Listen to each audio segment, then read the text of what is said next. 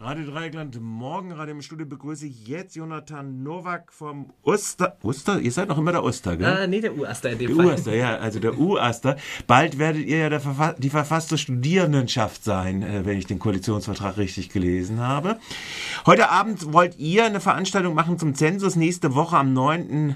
Mai beginnt er und hat eine Seite, 11.000 sollen in Freiburg befragt werden, aber es sollen auch 12.000 befragt werden in Einrichtungen. Da gehören die Studierenden dazu, weil die Studierenden so das äh, Image haben, dass sie äh, ihren Meldeauflagen offensichtlich nachkommen, so äh, kräftig. Äh, was ist der Inhalt dieser Veranstaltung? Was wirst du heute Abend da auf dieser Veranstaltung sagen? Ähm, also der insgesamt wird es ein ziemlich großer Überblick werden. Einerseits natürlich über die Historie des Zensus überhaupt, äh, wie kam es dazu. Dann natürlich auch, äh, was ist jetzt das Besondere an diesem Zensus? Ist er überhaupt grundlegend anders? Gibt es größere Risiken oder hat er Vorteile gegenüber der klassischen Volkszählung?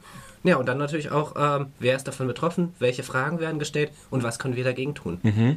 Fangen wir nochmal an, Geschichte, da haben wir ja Radio Dreieckland mit seiner langen Geschichte, hat schon lange auch, äh, da war, ich erinnere mich noch hier an die, da wo ihr jetzt die UB habt, in der Stadthalle haben wir eine Riesenversammlung gehabt, in die Volkszählung 1987.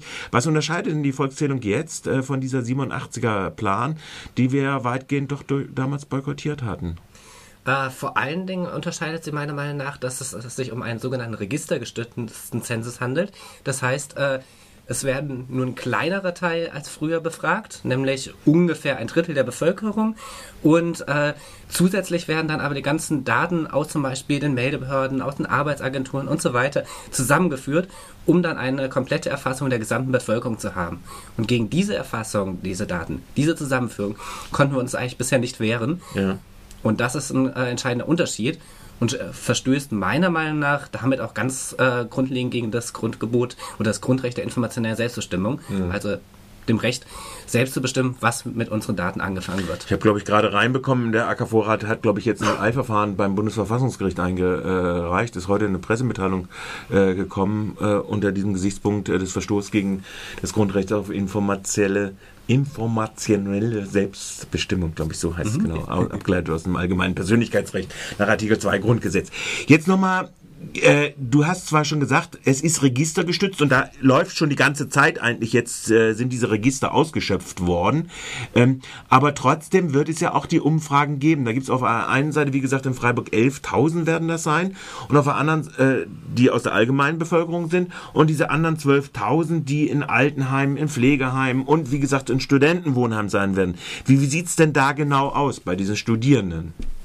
Äh, bei den die Studierenden, die in Studierendenwohnheime äh, wohnen, werden grundsätzlich eben über diese Sonderbereicherfassung, wie es heißt, ähm, abgefragt. Das heißt, dort wird auf jeden Fall Name, Vorname, Geschlecht, Alter und so weiter registriert. Mhm. Zusätzlich können diese Studierenden aber auch noch von der Haushaltsbefragung betroffen sein, die dann äh, noch detailliert zum Beispiel Fragen zum Thema Religion, zum Thema Beruf und so weiter und so fort stellt. Mhm.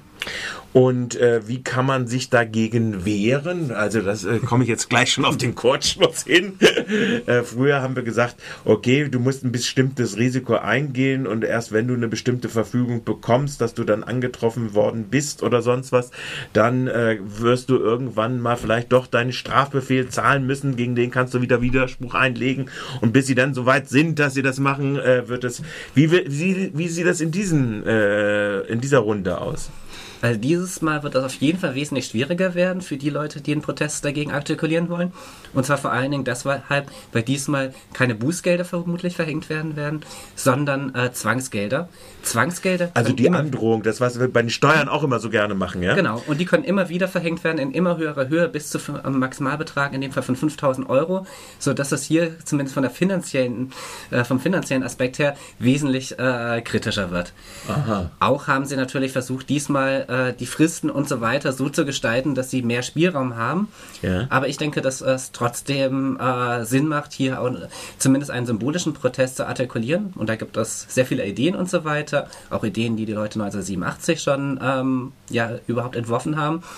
Äh, denn ich hatte ja vorhin schon gesagt, gegen diese äh, Daten aus diesen Meldebehörden, die zusammengeführt werden, können wir wenig jetzt erstmal direkt machen, aber wir können äh, versuchen, eine Öffentlichkeit zu erreichen und damit insgesamt den Protest auf eine breitere Basis stellen. Wenn ich mich aber erinnere, an 1987 wurde immer auch wieder die Frage aufgeworfen, was, ja, was heißt das denn schon? Da ist mein Name, da ist mein Geschlecht und sowas halt alles. Äh, und äh, das kommt ja auch, gerade wenn ich jetzt an Studierende denke oder wenn ich jetzt an meine Töchter denke, die jetzt auch bald studieren werden, dann ist ja diese Facebook-Nutzung etc., da wird ja wesentlich mehr noch angegeben, als was jetzt in diesen, dieser Geschichte. Also was ist darin jetzt so gefährlich, wenn jetzt die, die Leute da kommen und von mir Name, Alter, Geschlecht und äh, was ist es, was hast du noch gesagt? Ähm, Religion, Religion, Beruf, ja. Ähm, ja gut, das, ja, genau. Mhm. Also wenn sie das noch alles abfragen, was ist darin jetzt noch so dran gefährlich dann? Äh, vor dem Hintergrund, wie gesagt, äh, so eine Nutzung im Internet oder dem Surfen im Internet, äh, wo ja äh, viele sehr, sehr viel preisgeben. Ich sehe vor allen Dingen zwei Unterschiede. Äh, zunächst mal kann ich im Internet selbst noch bestimmen, was ich äh, davon abgebe. Also ich bin nicht gezwungen, auf Facebook erstens überhaupt zu sein und zweitens dort auch nicht alle Daten dann von mir preiszugeben. Das ist dann eben gerade mein Grundrecht auf informationelle Selbstbestimmung. Und zum Zweiten ist hier der entscheidende Unterschied, dass ähm, eine riesige Datenbank mit allen Daten überhaupt flächendeckend äh, erstellt wird. Die ganzen Daten werden nicht anonymisiert über viele Jahre gespeichert, sodass hier äh, ein wesentlich konzentrierterer Datensatz vorhanden ist als sogar auf Facebook und Co. Mhm. Wobei natürlich, man sollte das jetzt nicht unterschätzen, die äh, Auswertungstools, die Facebook oder auch Google und wie sie alle heißen, durchaus äh, äh, sehr mächtig sind. Also was man an Informationen aggregieren kann aus den Daten, die man in seinen äh, äh, Datenspuren und viele doch sehr bedenkenlos äh, da offenbaren hinterlassen. Also man sollte es wirklich nicht unterschätzen, was da auch schon zusammengekommen ist oder zusammen aggregierbar ist. Ähm, gut, also heute Abend, vielleicht sagen wir zum Schluss, äh, oder dir ist noch was besonders wichtig, was du sagen willst. Was wird, wo wird und wie wird heute Abend das sein? Äh, heute Abend wird es um 18.15 Uhr im Hörsaal 1098. Im Wo ist das? Äh, im Kollegiengebäude 1, mitten im Unizentrum, ja. ähm, wird es stattfinden. Also Welcher ist denn das? Wenn man da reinkommt, ist, bei den Figuren? Oder bei den beiden Figuren ist das, äh, das ist das Kollegiengebäude 1, also am ja. Platz der Universität. Ja, ja. Genau. Und dann hinten dran hin zu, äh, zu dem, wo es zum KG2 geht, oder was? Genau, ja. In dem Teil, ja. Ah ja, gut, okay. Mhm. Genau dort wird es stattfinden. Und ähm, genau, das wäre der Vortrag insgesamt wird grob gesagt in einer Stunde gehen und danach wird es noch äh, natürlich eine allgemeine Diskussions- und Fragerunde geben, gerade weil natürlich die Anwesenden vielleicht besondere Fragen haben, besondere Aspekte, die ihnen noch nicht so klar sind und deswegen will ich mir hier die Zeit nehmen, um darauf nochmal speziell einzugehen. Aber es wird speziell um Studierende gehen oder sollen vielleicht auch andere? Es können gerne auch andere kommen. Ich werde natürlich die Studierenden hier äh, in Bezug auf die Studierendenwohnheime auch nochmal extra erwähnen, weil ja. ich erwarte, dass da einige Studierende dabei sein werden, aber der ganze Rest ist ja für jede beliebige Person interessant, denn betroffen sind schlussendlich wir alle hier von der Volkszelle. Ja. Und äh, wird eigentlich noch sowas stattfinden, das wäre vielleicht auch gar nicht so dumm, wie man sich verhält in den Wohnheimen selbst, dass man nochmal in den Wohnheimen selbst macht, was macht? Mhm, ja, genau, also da werde ich auch kurz drauf eingehen. Okay. Gut, dann bedanke ich mich bei Jonathan Nowak vom Uaster? Uaster? Mhm. Wieso, wieso eigentlich jetzt Uaster? Uaster, ja gut, also Uaster. Wieso nicht Uster? Oh, ach, PH ist Uster, oder? Genau, ja. Ach so, das ist die Unterscheidung, genau. Uaster und Uster, genau. Ähm, äh, noch Uaster, demnächst äh, verfasste Studierendenschaft mit politischem Mandat, oder was wird sein? Wie wird es eigentlich äh, hoffen wir mal. Also momentan ist im Koalitionsvertrag nur eine sehr allgemeine Klausel drin. Wie die genau ausgestaltet wird, werden wir sehen müssen. Ja, und äh, auch das, die Verschiebung der Studiengebührenaufhebung wird auch auf Sommersemester nächsten Jahres erstatten.